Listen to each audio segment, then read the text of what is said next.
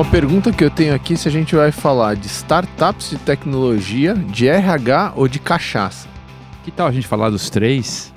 Bebendo cachaça. Bebendo cachaça. Fechado, então. Esse empreendedor, ele é especial. Oh, Cachaceiro. Ferrou, não vai ter série B assim. Ou vai, né? Dependendo do é, né? é, uma cachaçinha, vem cá. muito bem, muito bem. Marcel Lotufo, founder e CEO da Kenobi, a maior plataforma de recrutamento deste país. Conta pra gente como é que você veio parar aqui. E da onde vem a cachaça? Boa, não, vou chegar na cachaça, vou chegar na história um pouco diferente, eu acho, digamos, né? Eu acho que até os 34 anos, mais ou menos, eu estava é, buscando o que eu queria fazer da vida, é, numa busca que eu acho que muitas pessoas devem, é, devem fazer aí, né? E eu tive a sorte de finalmente encontrar, né? Pelo bem e pelo mal, com os 34 eu me encontrei, mas até lá eu fui trocando de Você nasceu em São. Paulo? Nasci em São Paulo. Aonde? que É, bairro? Nasci aqui, aqui, no, aqui do lado, né? No, no, no Morumbi, aqui no, no Hospital Albert Einstein. E é, cresci aqui também, no, no, Portal do Morumbi, aqui fica do lado, aqui, tá essa região eu conheço bem. E aqui no Templo Sacro Santo, né, Edson? e, e aí, enfim, fiz colégio americano, depois me, me, ah, fui fazer faculdade nos Estados Unidos, eh, fiz na Flórida. Aí depois não tinha, tinha a menor ideia o que eu queria fazer da O vida. que, que você fez de faculdade? Fiz eh, International Business. Tá. E assim, por que, que eu fiz International Business? né? Eu fiz I have no idea. Não, eu tenho uma ideia, porque eu tenho um irmão mais velho que eh, hoje ele, ele tem 15 anos a mais que eu e ele sempre foi meio que um- uma figura muito, uma referência para mim, digamos, né? E ele fez International Business. Ah, então, para mim, é assim, o que, que eu vou fazer? Eu vou fazer International Business igual meu irmão. E foi assim, né? Então, eh, mas eu me formei e falei assim, cara, o que eu quero fazer da vida? Não sei. Porque é meio que assim, é um acampamento de quatro anos sem monitor lá, né? Tipo, é mais ou menos isso, né? Então. É, e aí saí de lá, aqui os caras, meu, eu voltei aqui, meus amigos estavam tudo trabalhando já. Ou seja, esse negócio de que brasileiro não estuda, isso Puta, acontece cara, lá posso também. falar, meu, não- assim, eu voltei, meus amigos estavam voando lá, gerente de banco, naquela época era legal trabalhar em banco, assim, ainda é, né, mas naquela época era o lugar, né, Aham. E Isso foi que ano que você voltou? isso eu voltei em 2003, 2003. 2003, e aí, tipo, eu vi, caramba, eu tô bem... 2013. 3, 3, Três, 3, três. 3. Não, não, não sou tão jovem assim, tão shopping. Ah, aí eu, aí cara, comecei, aí eu fui falar com um amigo do- de uns irmãos, tal, que já tá, eles são, como eles são mais velhos, eles já estavam bem colocados no mercado. Acabei na March, corretora de seguros americana, eh, que é uma corretora bem grande aí, Você já global. nasceu vendedor, então. Na verdade, lá eu não era vendedor, lá eu era, é, eu era, eu, eu cuidava de atendimento. Então, Tá. assim, tinha um software de gestão de, de seguros massificados e tinham grandes ah, seguradoras e empresas que eram clientes e rodavam as milhões de apólices ali no, no sistema da, da Marcha. Então, eu fiquei fazendo isso três anos e meio. É, eu fui muito bem nessa empresa e só que chegou um ponto que assim a minha curva de aprendizado já tinha é, equalizado, né? Tinha tipo tinha flattened, né? Aham. E, e aí eu falei, cara, eu não aguento mais falar de, desse negócio de seguro e tal. É, preciso aprender outra coisa. E aí eu comecei a procurar emprego tal. Achei o negócio que, assim, me parecia uma oportunidade interessante, porque era ser trainee de, um, ah, de uma empresa de commodities, né? Chamada Noble Group. Ahm, e eu ia trabalhar com algodão especificamente, e eu ia rodar o mundo aí nos Rapaz. é, no- nos países produtores e consumidores, principais produtores ou consumidores de, de algodão no mundo, e aí voltar para basicamente originar algodão, que é comprar algodão de fazendeiro exportar. Né? Ah, e aí eu falei assim, pô, legal. Nessa época eu já tinha uns 26 anos, mais ou menos. Então eu falei assim, esse, esse tour vai. Vai International Business. Vou é, viajar. é, vou, vou viajar, vou morar na Singapura, na China, não sei o quê, pô, vai, me parece interessante. E vou voltar com uma experiência que poucas, pouquíssimas pessoas têm nesse mercado, eu, eu achei legal. O detalhe, curi- curiosidade é que no mesmo dia que eu recebi essa proposta, eu recebi a proposta da March para ir para o México como expatriado, sabe aqueles pacotões, Pacote. old school lá, carro, casa, tudo, é, ganhando super bem, não sei o quê. Ah, e aí, eu- ou começar do zero, literalmente, né? vo- Voltar para o treinamento. E eu decidi arriscar. É, e aí eu arrisquei, só que me dei super mal, porque a empresa não tinha nada a ver comigo e nem a vaga, né? Então, assim, é, foi interessantíssimo isso. Foi um grande aprendizado para mim, porque como eu tinha ido bem na marcha, eu acha- achava que eu Qualquer Cara, coisa exatamente. você ia encaixar. Exatamente. Pô, sou bom aqui, sou bom em qualquer lugar. Eu sou o cara, certo? Aham. Não tem nada a ver, né? Então, assim, você tem fit, né, de cultura, você tem fit de, de vaga, de acordo com as suas características, etc. Então, cara, foi um foi uma prova de, de, de fogo lá para mim. Fiquei um ano, de fato morei nesses, eh, nesses países. Eh, uma curiosidade, eu rodava 500 km por dia no interiorzaço da China, com um outro trainee chinês que falava inglês e um motorista, né? A gente ficava visitando lavoura de algodão, fazendo o que eles chamam de crop tour, né? Tipo, eh, tá dando uma olhada na, enquanto que vai sair de produção na lavoura, etc. É basicamente para o trainee aprender, né? Porque os chefões não vão ficar olhando "Ó, o que, que o Marcel tá mandando aí de dados que vai sair do algodão da China, né? Obviamente, mas, cara, foi super interessante, né? Foi uma experiência absolutamente única. Aí eu voltei e falei assim, cara, não gostei disso aqui, vou sair. Aí fui falar com os Headhunters que me conheciam na época que, que eu era bom, né? Na época da marcha lá, né? Aí eu fui falar com os caras, os caras falaram assim, meu, você, fala bem, se comunica bem, você, ah, você não pensou em ser Headhunter? Aí eu falei assim, why not? né? tipo, orientação de carreira zero, né? Tipo, Foco total. é total, é. E aí eu falei, bom, beleza, então eu entrei, é, trabalhei uma época na Michael Page, e aí eu cheguei, ah, depois de um mês, assim, Edson, foi engraçado que eu cheguei lá, depois de um mês eu falei assim, cara, errei de novo. né? E aí eu Foi falei, um mês mesmo? um mês, cara. Um mês, assim, eu já, já, já falei, putz, é, errei. Mas naquela época, é, eu tinha várias crenças limitantes na cabeça de, por exemplo, meu, comecei lá em seguros, fui pra é, Algodão. algodão. agora eu virei headhunter. Se eu sair agora com pouco tempo, acabou minha carreira, né? Aquelas coisas, tipo, besteira, mas que, enfim, naquela época, é, por falta de talvez até um bom mentor na época, né, para direcionar em termos de carreira, eu pensava, bom, isso aí demorou uns seis meses, porque daí eu já comecei a montar o meu próprio negócio, que, é, seguindo a coerência lógica da minha Mas como que carreira, era na tua cabeça, assim, essa coisa de ser um drifter? É, Você se enxergava como drifter? Você tinha medo de ser uma pessoa que estava sem um rumo? Tua família te enchia o saco? Teus amigos te enchiam o saco ou não? Ah, não muito, não muito, ah, mas na minha cabeça era assim. Na minha cabeça assim, cara, eu ah, sei que não, já, já não estou trilhando o caminho ideal. E, e mesmo porque eu tinha sido headhunter já, né? Eu tava, já estava lá recrutando, então eu sabia que, que os caras buscavam, né? E a maioria das pessoas buscavam lá o cara para ser coordenador na área financeira, o cara que entrou lá, o júnior, é, que passou pelo júnior, pleno, sênior, etc. Ou qualquer área, né? Tipo Aham. comercial, tal, tal, tal. que ele, é, ele quer a experiência daquele setor, ele quer a experiência específica, é, enfim. Então eu sabia que eu já estava correndo risco aí de. De, carreira. De, é, de, de cair no viés do recrutamento forte, vai, Tá. digamos assim. Só que eu, eu era muito inconformado com, com a questão, cara, não vou ficar fazendo negócio que eu, não- eu não consigo, né? Ficar fazendo negócio que eu não, realmente não, é, não, não seja motivado, não goste. Cara, não é possível que deixar a vida passar dessa forma, né? E, e aí é meio que uma coisa mais forte do que eu. Então, é, assim, pra você- é, pra você ter uma ideia, depois eu fundei uma cachaça com mel limão, né? Do Michael Page. tipo assim, a coisa mais maluca possível, né? É, porque eu vi que tinha um outro produto que tinha, tava, tinha sido lançado no mercado tal, e tava pegando muito. É um teor alcoólico menor, com 17% teor alcoólico. Isso foi em que ano? Acho que foi 2009, talvez. É o 10. ano da Sagatiba? Era isso? A Sagatiba já tinha sido lançada, mas era tinha sido lançada há pouco tempo. Então, ah, eu até tive contato com o pessoal de lá nessa época. Qual era o nome mais. da cachaça? Chama Santa Dose, Santa- né? E hoje é da Brown Forman, né? Da Jack Daniels.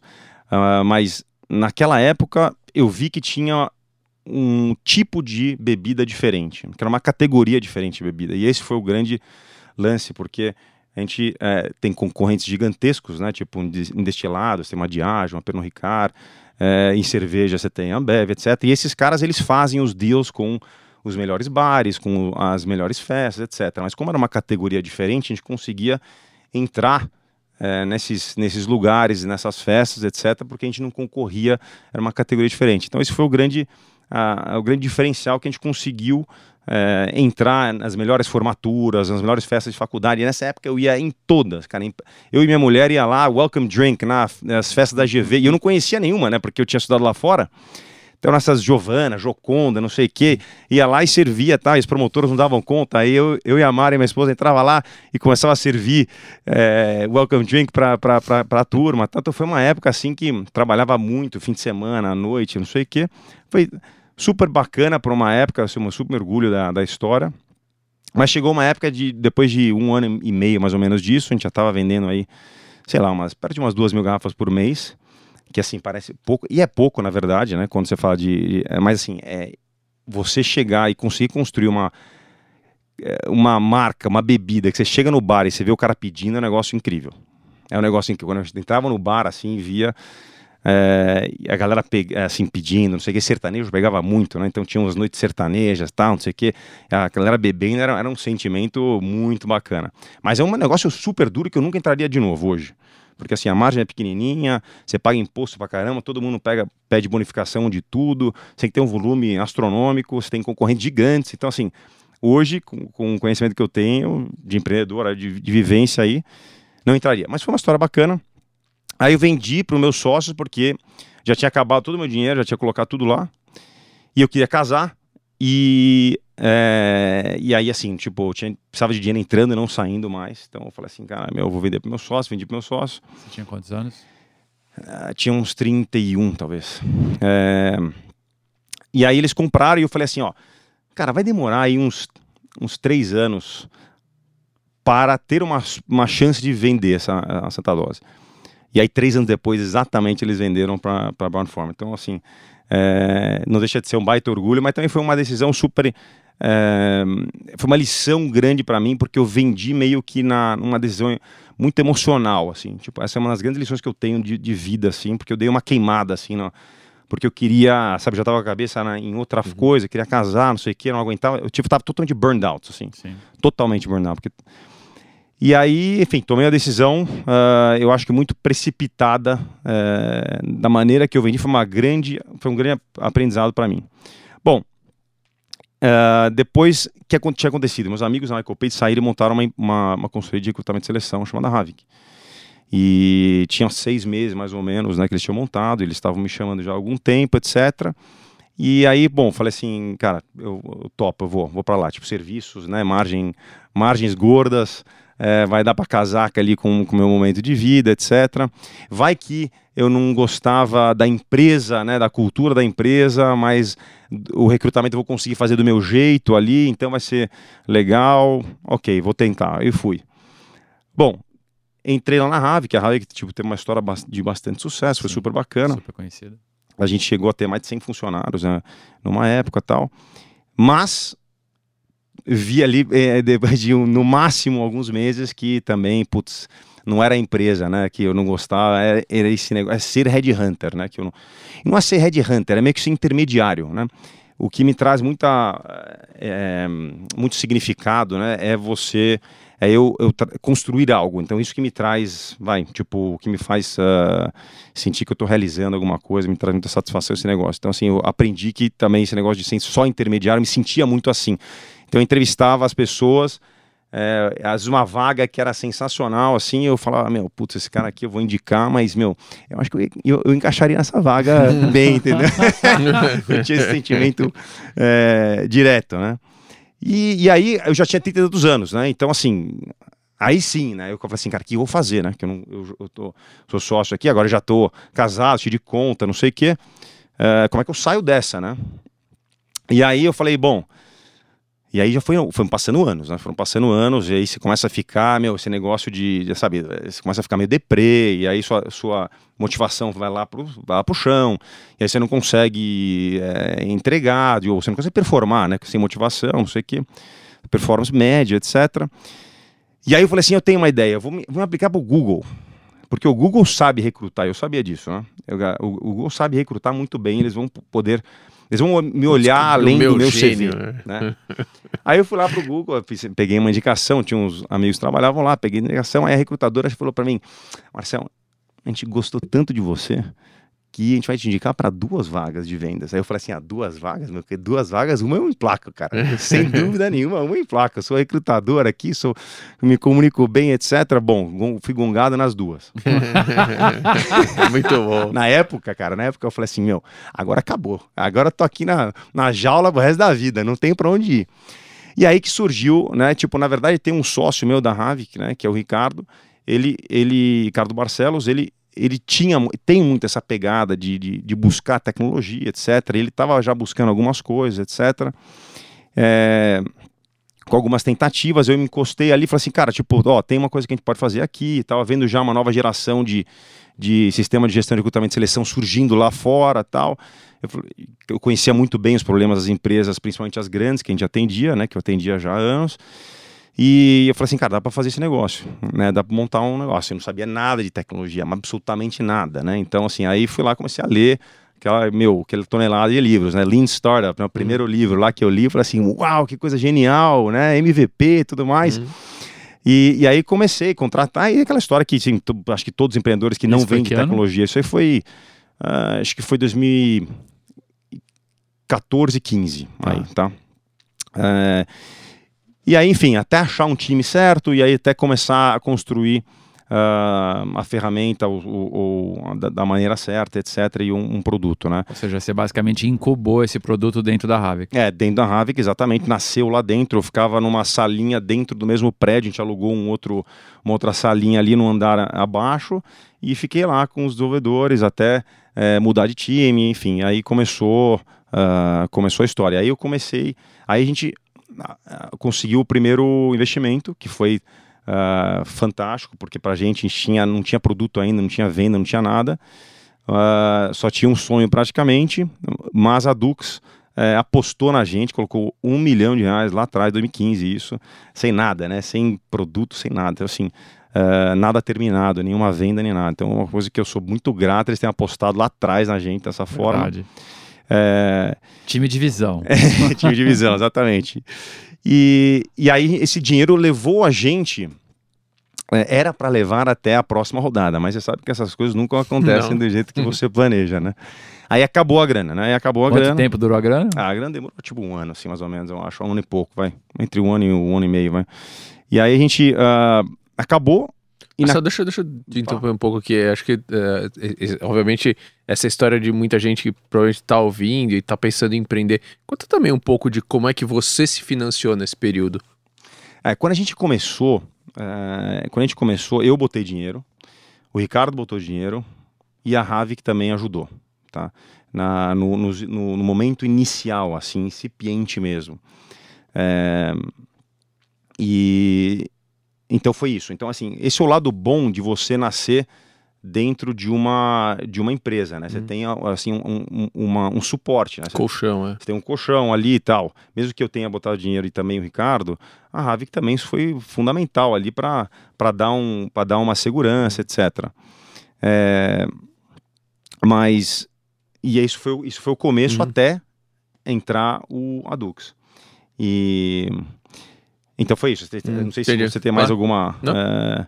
E aí entrou a Dux, acabou a Dux. Acabou o dinheiro da Dux, né? É... Você já tinha receita quando acabou o dinheiro? Cara, tinha pouquíssima receita. Essa é uma pergunta boa, porque me fez lembrar de uma coisa. Tipo, o threshold de, do Série A, o CID, naquela época tal, é... era 100 mil reais de MRR, né? Então isso aí eu lembro que é, era assim, bom, tem que chegar em 100 mil reais de MRR, tem que chegar em 100 mil reais de MRR. A gente estava nessa época, sei lá, uns, uns 15, 20, alguma coisa assim. Para quem não sabe, MRR é Monthly Recurring Revenue, é. né? É assinatura recorrente, Exato. mensal. Exato. Então, é... aí eu falei, beleza, acabou o dinheiro, né? Em, uh... E aí falou assim, o que, que a gente vai fazer?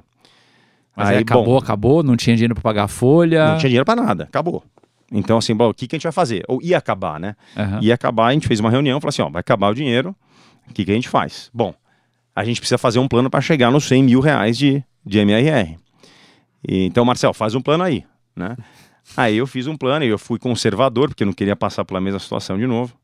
Eu falei assim, vai precisar de mais um milhão, né? E aí falou assim, bom, ok, vai precisar de mais de um milhão. É, então a gente vai dividir aqui entre os sócios aqui em quatro tranches de 250 a gente divide aqui né, em, sei lá quantos meses, 12 meses ou 9 meses. E a primeira parcela que a gente tem que pagar de acordo com o fluxo de caixa é dezembro, beleza. Período se eu tinha dinheiro para pagar a primeira tranche da minha parte. É, óbvio que não, né? Mas na hora ali você fala assim, não, vamos embora, tal, não sei o que, não, tamo junto, quando que é a data do pagamento? Essa aí você vai pegando emprestado, fazendo as coisas, no Brasil você vai achando os dinheiros ainda também, né, tipo, você tem fundo de garantia, que você vai lá assim, pô, tem esse dinheiro aqui, pega aqui, fundo, é, presença privada da minha mulher, que ela trabalhava na empresa, né, não sei o que, você vai catando ali, pegando emprestado, vai se virando, e aí na terceira tranche a gente já começou a, a realmente é, decolar, vai, digamos assim, em termos de faturamento e a gente não precisou mais dela integral. a gente começou num, num esquema mensal até que, uh, até que não precisou mais. Uh, e, e, a gente já começou, enfim, a, a, o MRR faz, é, dar, é, ser suficiente. E aí a gente fez uma rodada é, de um club deal, como se, como se diz aí, que assim, um, eu tinha conheci um amigo que juntou uns amigos deles e eles colocaram 2 milhões e meio de reais. Tá? Isso foi há dois anos e pouco atrás, mais ou menos. Ou seja, você precisou de chegar de zero para chegar em 100 mil de MRR e você precisou de mais ou menos um milhão e meio de reais. É, mais ou menos. Isso aí. Uh, é isso aí. E mais ou menos tempo? um milhão e meio de reais é, é, é preciso. Em dois anos. Dois anos. É. E, e, aí, aí entrou esses outros dois milhões e meio e aí a gente conseguiu fazer, é, enfim, continuar na, na, na, crescente que a gente teve. Uh, aí nessa época a gente foi pro Cubo também, que foi super bacana, porque eu sou fã de carteirinha do Cubo, porque para a gente foi excelente, além do ambiente incrível que, que eles têm lá para os empreendedores, a troca com os empreendedores, é, o que eles apresentam de empresas. É, enfim, cara, tipo, todo dia que eu chego lá, a gente está saindo lá agora para um escritório próprio, que os caras estão chutando a gente lá. Que, então... Você está com quantas pessoas agora? A gente está com cento e poucas pessoas, mas no Cubo a gente já tem, assim, a gente já passou muito do limite ali, né? Então a, a gente tem é, um, um, pedaço disso, umas 20 pessoas que são home office, é, e o resto está lá no Cuba. Então, assim, já passamos do, do, do, do, uhum. do tempo de sair, então a gente está saindo lá agora, a gente vai deixar um, um, um pessoal lá, óbvio, para não, não se desplugar totalmente daquele ecossistema incrível, mas. Uh, então foi isso, até chegar, até chegar onde a gente está agora. Ou seja, de zero a 100 pessoas em quatro anos, mais ou menos. Exatamente. Tamo, então, assim, é, é, quando você vai olhar, comparar com, com, com benchmarks americanos, etc., eles nem acreditam, né? Eles falam assim, nossa, com, como que um você fez isso? Exato, dá um pouco de dinheiro, etc. Acho então, que como é... que você fez isso? Ah, é, é difícil essa pergunta. são, são algumas coisas, assim, acho que são algumas coisas, mas basicamente é, é você ter as pessoas certas, né? Tipo, se for resumir a uma resposta, eu acho que é você é, conseguir construir um time forte, né? É, Como que você fez isso? É, assim, uh, eu acho que aí vem a, essa questão uh, vendedora, né, que você, falou, é, da, da, minha pessoa, tipo, acho que eu tenho, tenho essa que você tem que ter uma essa, essa habilidade de vender o sonho, né, para as uhum. pessoas, né, porque as pessoas estão comprando um sonho, né. e pessoas... que sonho que você vendia? Um, Ou vende? assim, a gente trabalha, vou responder essa pergunta de uma forma é, um pouco diferente. Eu acho que o que a gente faz é uh, trabalhar com algo que é assim muito importante para qualquer empresa, né, que são as pessoas. Porque no fundo, no fundo, as pessoas que fazem diferença de, em qualquer empresa. Só ler o livro do Jim Collins lá, Good to Great, ele coloca em primeiro lugar lá Uber for What, né? Então assim, essa foi a característica mais encontrada por ele nas empresas que realmente fizeram ou tiveram uma, uma curva diferenciada aí. E é isso, né? Então assim, mas Uh, então, a gente trabalhar com isso é muito interessante, é muito bacana, porque você também está trabalhando com pessoas, né? E aí vem minha história também que tem a ver com isso, né? Então, assim, eu, eu é, por muitos e muitos anos, eu, eu, fiquei nessa luta até em, me encontrar. Então, é muito pessoal isso para mim, no sentido de, é, de ajudar as pessoas a também se encontrarem, né? E você ajudar a empresa a recrutar melhor, você ajuda o candidato também, porque se ele contratar certo, tem muito mais probabilidade do candidato também estar tá indo para a vaga certa.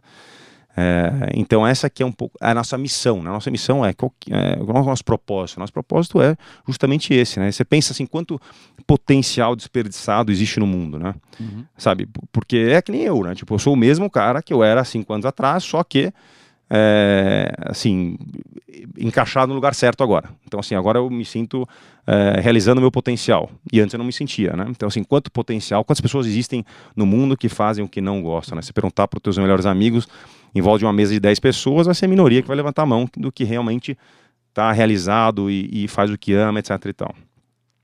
O resto, com certeza, tem muito potencial, mas muitas vezes não está realizando. Então você pensa assim, cara, no mundo inteiro, quanto potencial existe desperdiçado no mundo? Então, assim, é, é, é isso, que eu, é isso que a gente faz, no fundo, né? É a gente tentar fazer essa conexão, né? esse match da, da, da vaga certa com a pessoa certa, é, para que as pessoas, enfim, é, consigam se realizar e que a empresa também consiga é, extrair a melhor da, da, das pessoas, Agora, performance, etc. Marcelo, esse é um tema, obviamente, super recorrente né, das pessoas, tal, mas o que, que você acha que as empresas deviam estar tá fazendo na hora de recrutar que elas não fazem? Além de comprar Kenobi. Mas muitas já compram Kenobi. É. Isso é bom. É, assim, essa é uma ótima pergunta, porque quando você vê um CEO falando, uh, e fala assim, qual é o segredo do seu, da sua empresa, né? Muitos dele falam o time, né? Que nem eu falei aqui.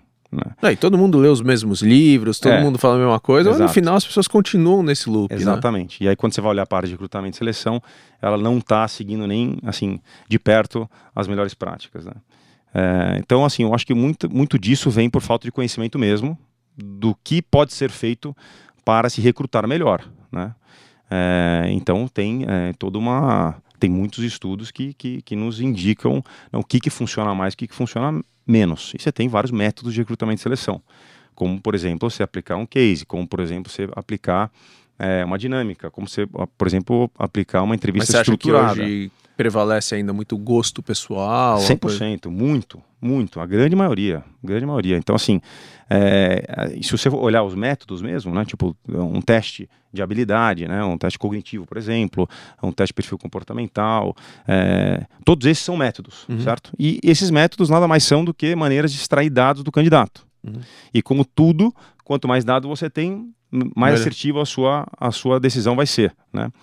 É, só que a, a, realidade é que uh, os métodos que são usados em recrutamento e seleção hoje são, na grande maioria, é, entrevista não estruturada, que é o famoso bate-papo, né? Você entra lá, fala assim, onde é que você estudou, tal, pô, também estudei lá, legal, né? É, aquela coisa. E uh, também a, a, formação acadêmica e essas coisas também que tem um espaço enorme para viés, enorme para viés, né? Então, uh, então vou dar o exemplo do Google, vai, que é o grande benchmark de RH, é, uh, ou no mínimo um dos do mundo. Então você pega tipo o Larry Page e o, Sergey Brin, eles vieram de famílias acadêmicas, né? Então eles têm, tinham muito isso enraizado nele, né? Tipo, qual faculdade você fez e não só isso, quais notas você tirou. Então no começo você tinha que mandar as notas uhum. lá para o Google, né? É, hoje eles têm áreas do Google que nem, nem pedem informação. Olha que louco. Né? E o Google, como todo mundo sabe, é extremamente voltado a dados, né? Data driven, né? Então assim, é, isso não é opinião de gente, isso é dados que eles, pu eles puxaram ao longo do histórico, olhando para pessoas que são super top performers da empresa e não fizeram faculdades é, de primeira linha, etc. E tal, blá, blá. Enfim, chegaram a essa conclusão na informação, né? Que é, não é necessário nem informação para algumas áreas. Então, de fato, isso tem vários estudos que mostram. Correlação de performance com formação acadêmica é baixa.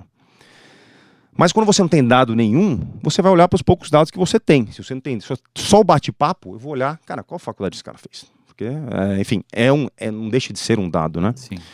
É, então, assim, quando você, respondendo a tua pergunta, é, quando você olha para a área de recrutamento e seleção, você tem que olhar para a arquitetura das vagas, né? E a arquitetura das vagas, o que, que é? Como que está desenhada a vaga, o processo, né? As fases daquela vaga. Né? Então é isso que tem que ser olhado, né? Então, de uma maneira muito criteriosa. Eu, particularmente, olho todas da, do Kenobi, né? das nossas vagas internas, porque isso é a parte mais importante. Então eu falo para as empresas. Isso quer dizer o quê? Que você, você, você escreve a.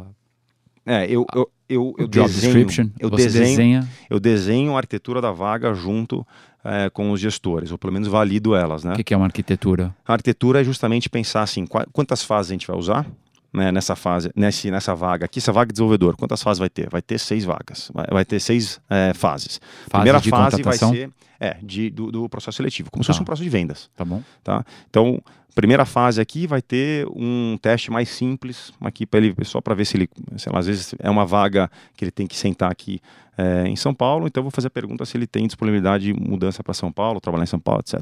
Uma coisa bem simples. Depois eu vou passar é, para um teste também, talvez é, um pouco mais complexo para fazer uma primeira triagem, vai.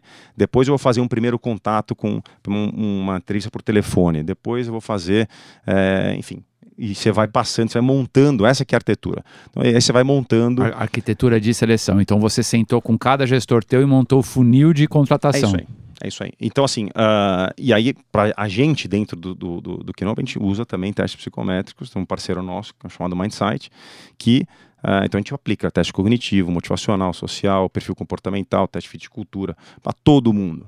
Ah, mas o cara que é desenvolvedor não vai fazer um teste é, cognitivo que demora uma hora para fazer.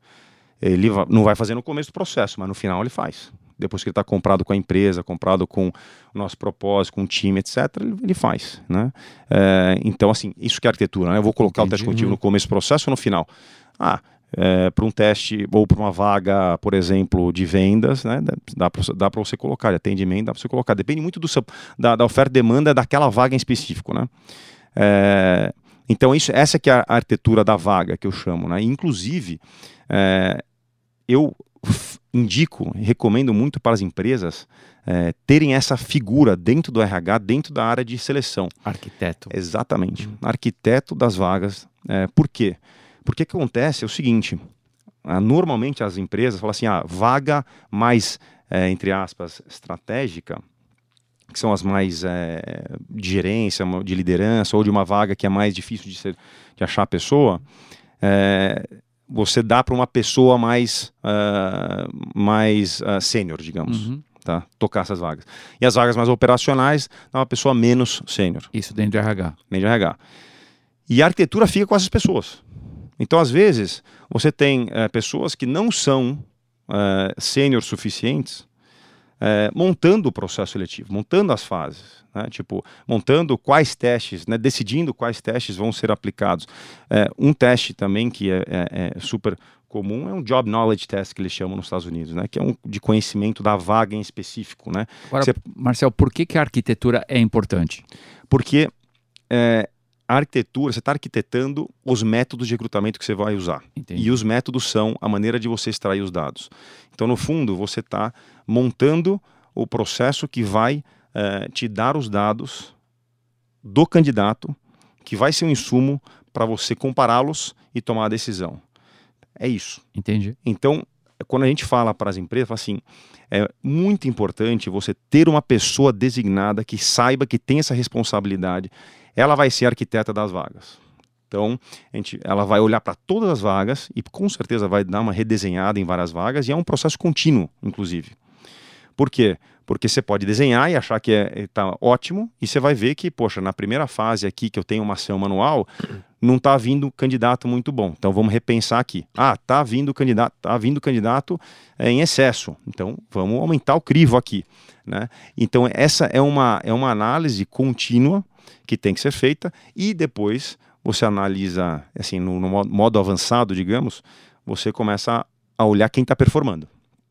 Né? E aí, com quem está performando, você olha para trás e compara os métodos que você está usando, compara os dados que você, que você tem daquele candidato, e aí você com, começa a conseguir com, é, criar arquétipos, vai, é, que são os ideais para aquela vaga, que aí você vai. Aí você chega no modo avançado que você está literalmente você sabe o que você está buscando.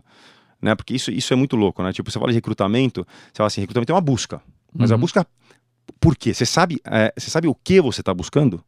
Né? O perfil que você está buscando?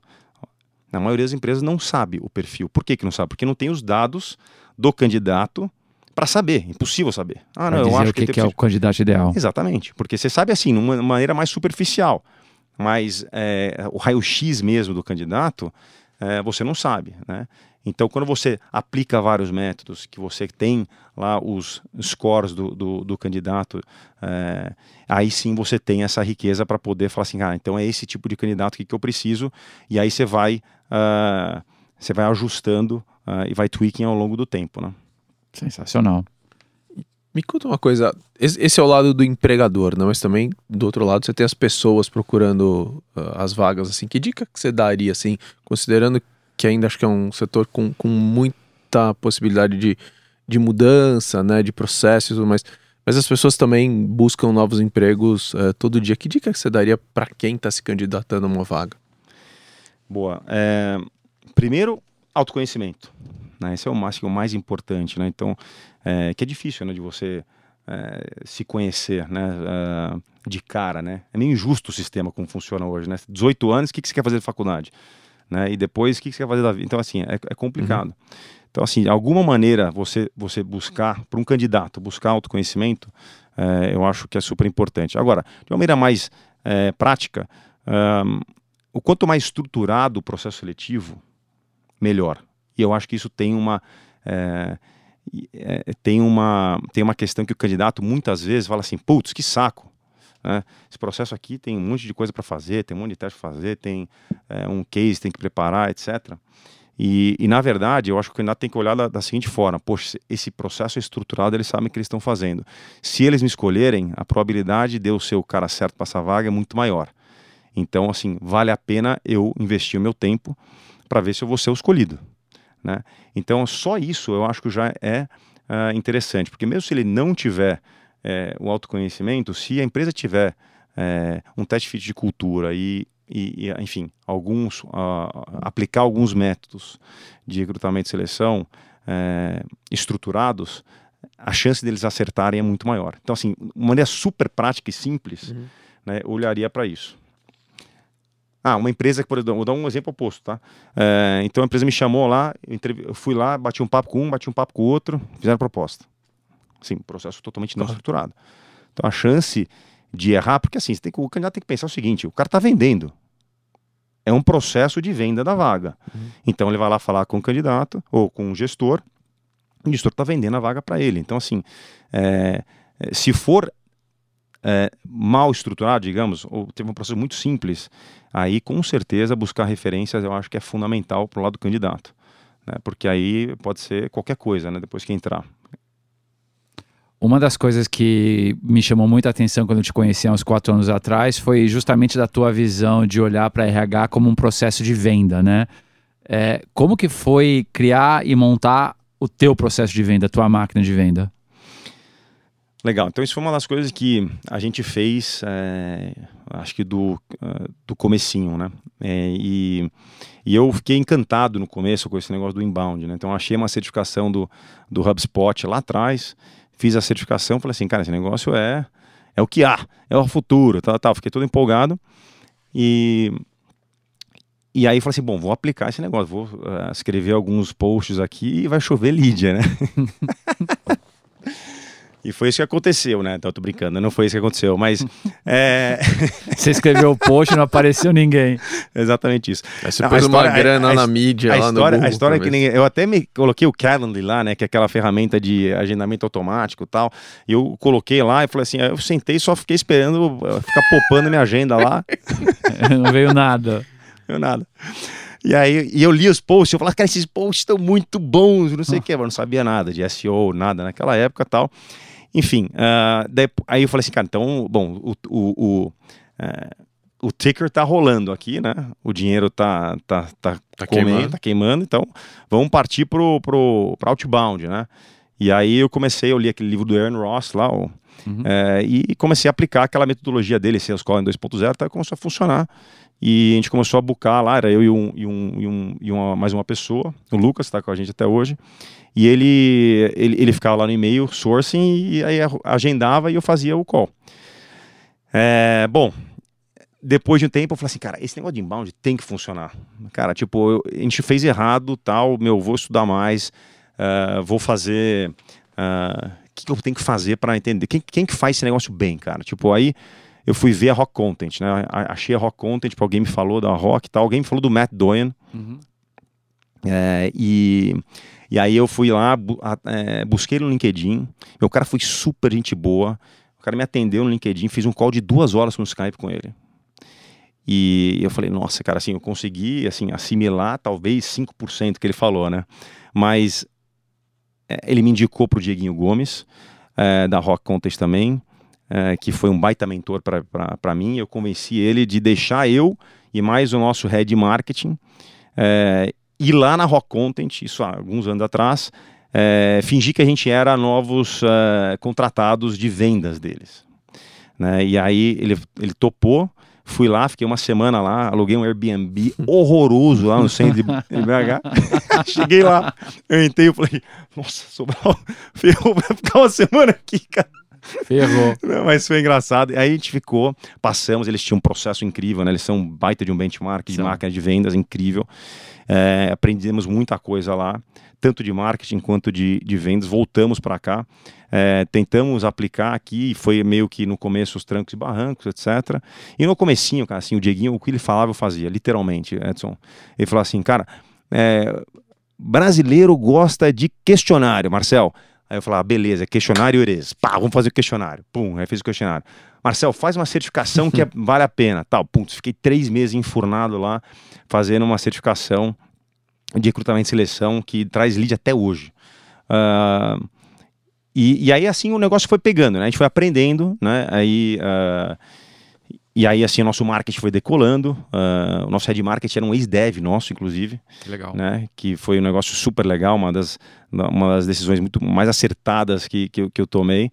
É, foi de identificar que ele tinha esse perfil, que ele estava. pegar um cara com uma cabeça Exato. matemática para falar de marketing e venda. Exatamente, exatamente. E aí coloquei ele uh, como head marketing. Uh, ele foi comigo lá para Belo Horizonte.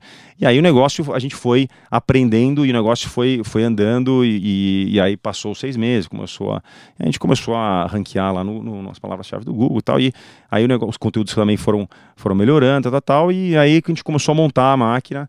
É, de vendas, montando Insight Sales lá, com, com lead, né? Você começa a conseguir uhum. fazer isso, né?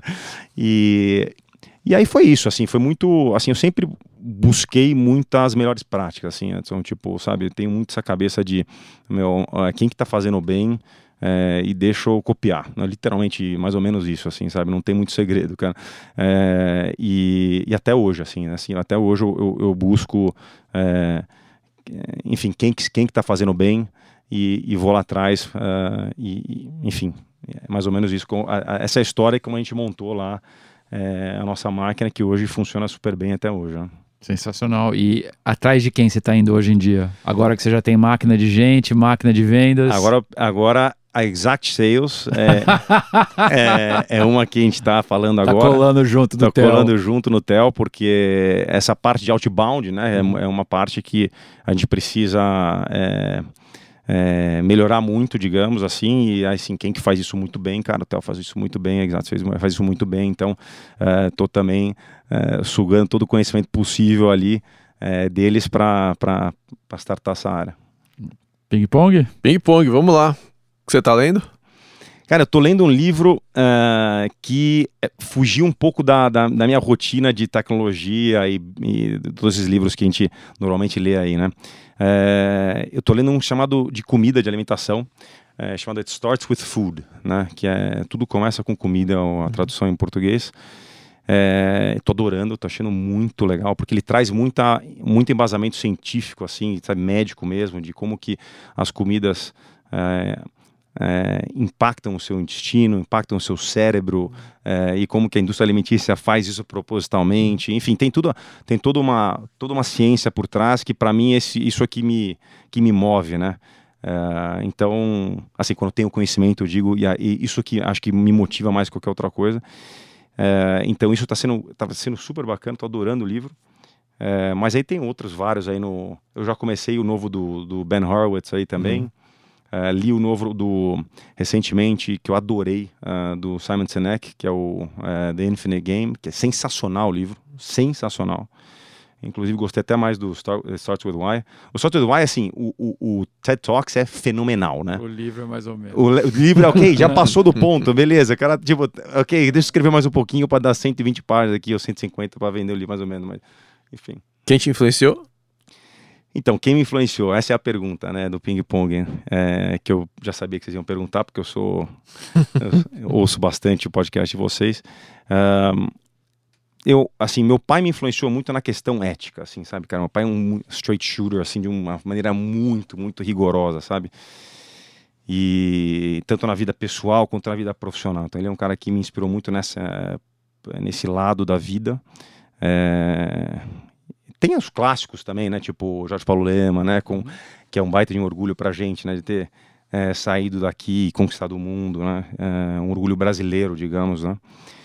É, tem também o, os caras típicos lá do, do, Vale do Silício que, que, que mas não tem assim não tem uma figura assim que eu falo assim tem um, eu tenho um ídolo que é o Ayrton Senna né, que eu me inspiro demais nele. É... Ah, não era o Obi-Wan? é, não, o Obi-Wan é, não, não tanto, não tanto. Mas o Ayrton Senna é um cara que eu, que eu, que eu me inspiro demais é, na trajetória de vida dele, nos valores que ele tinha, que ele representava. É, então acho que é um, é um, são vários assim, né? Eu, eu assim, eu, eu, gosto de pegar tipo o melhor de, de cada um. É, meu sogro também é um cara que eu me inspiro muito, que é um cara que tem pessoalmente uma relação com a minha sogra, que eu admiro demais, um casamento super lindo. Uh, então, assim, nesse, nesse lado pessoal também, é um cara que me inspira demais no, no dia a dia. Então, acho que é um pouco de, de, de, cada um. Minha esposa também, cara, uma pessoa que me inspira demais, que, é, que eu admiro, admiro, muito, que me, puta, me ajuda nos, em todos os momentos. Então, assim, eu acho que é um pouco de cada um. Uma fonte de informação?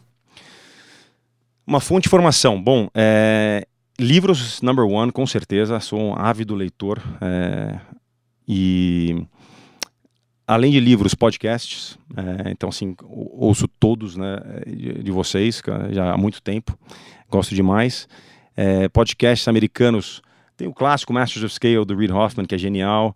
É, tem é aquele, é aquele podcast que você está interessado tanto no o quanto o entrevistador está falando, quanto o entrevistado está falando, né?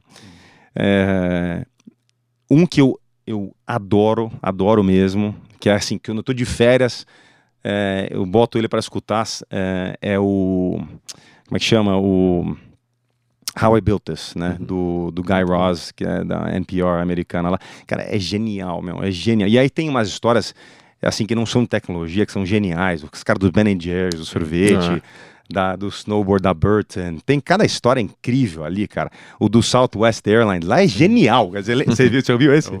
Que ele fez aquele ringue. Você viu? É sensacional. É sensacional. Para quem, não, pra quem não, tá, não conhece, é um podcast chamado How I, How I Built This. É, tem o fundador da Southwest que morreu agora recentemente.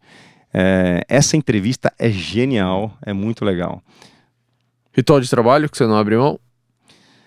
Ou do dia a dia? Eu não abro mão é, de one-on-ones e de estar tá, é, próximo das pessoas é, e de fazer one-on-ones é, não uh, programados também, é, de fazer one-on-ones com qualquer pessoa da empresa, uh, assim, de qualquer, não só com meus liderados, eu quero dizer, é, porque eu acredito muito nisso de, de você estar tá olhando para as pessoas, né? então acho que se tem uma coisa que eu não abro mão, acho que é isso. Uma ferramenta de trabalho?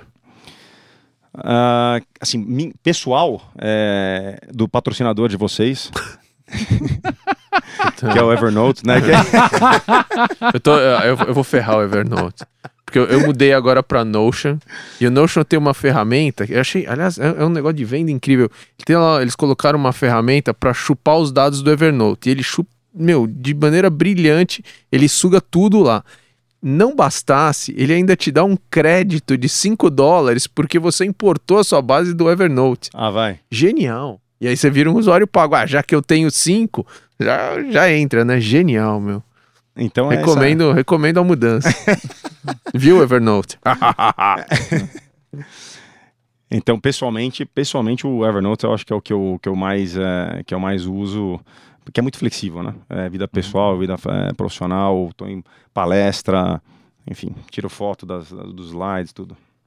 Marcel, nessa tua trajetória você deve ter desenvolvido ou recebido de alguém algum aprendizado de negócio que você deve estar tá passando para frente toda hora. Que aprendizado é esse? Então, o aprendizado eh, maior é, é essa questão de, de acertar nas, nas pessoas certas, né? na contratação mesmo, que faz toda a diferença. Tipo, não é à toa que o Jim Collins botou lá no, no primeiro capítulo do, do, do, do Good to Great, né?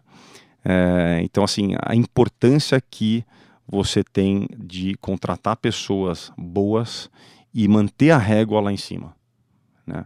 É, e constantemente subir a régua, inclusive, porque hum. muitas vezes você não sabe é, onde a régua pode chegar. Então, às vezes você contrata uma pessoa, a pessoa é muito melhor que você achava. E aí você fala, opa, a régua agora tem um novo patamar. Né? Então, essa é a régua nossa nova para recrutar. Né? Então, uh, porque no fundo, no fundo, se, com as pessoas certas, elas vão encontrar o caminho. Sensacional. Animal, apaixone-se pelo diferente. É isso aí. É isso aí, tá Valeu. na camiseta Aquela do Marcelo. do Depois eu posto a foto aqui no LinkedIn e tudo. Mas é isso aí, boa animal. Você ouviu mais um episódio do Astela Playbook. Esse aqui e um monte de outros episódios estão todos aí nas plataformas de podcast para você ouvir. É só acompanhar a gente. Obrigado.